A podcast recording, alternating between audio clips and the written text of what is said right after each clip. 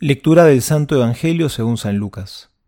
En aquel tiempo Jesús dijo a la gente reunida en la sinagoga de Nazaret, En verdad os digo, que ningún profeta es bien recibido en su patria.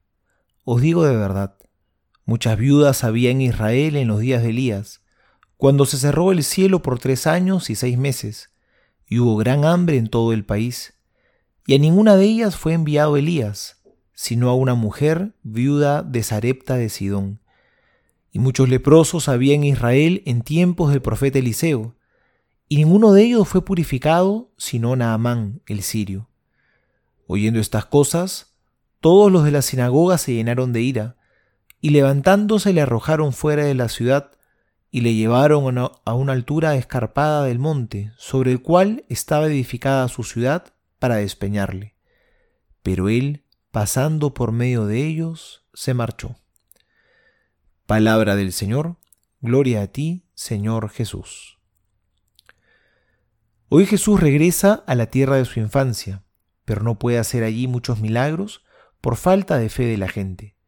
No lo oyen y no le creen. Y nos va a decir que ningún profeta es bien visto en su tierra. ¿Por qué era esta una misión tan difícil? ¿Quién es el profeta?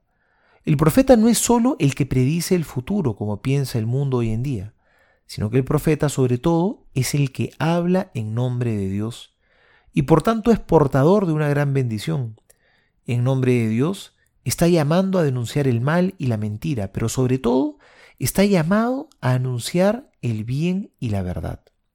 La misión profética no es algo que ha quedado sepultado en el Antiguo Testamento. Hoy todos nosotros, por el bautismo, también participamos de la misión profética de Cristo, porque también hemos sido llamados a hablar en nombre de Dios.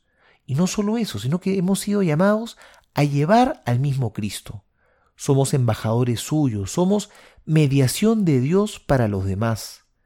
Asumamos nuestra misión profética con generosidad, esa misión, la de ser apóstoles, la de denunciar el mal, pero sobre todo la de anunciar la verdad con amor y con valentía.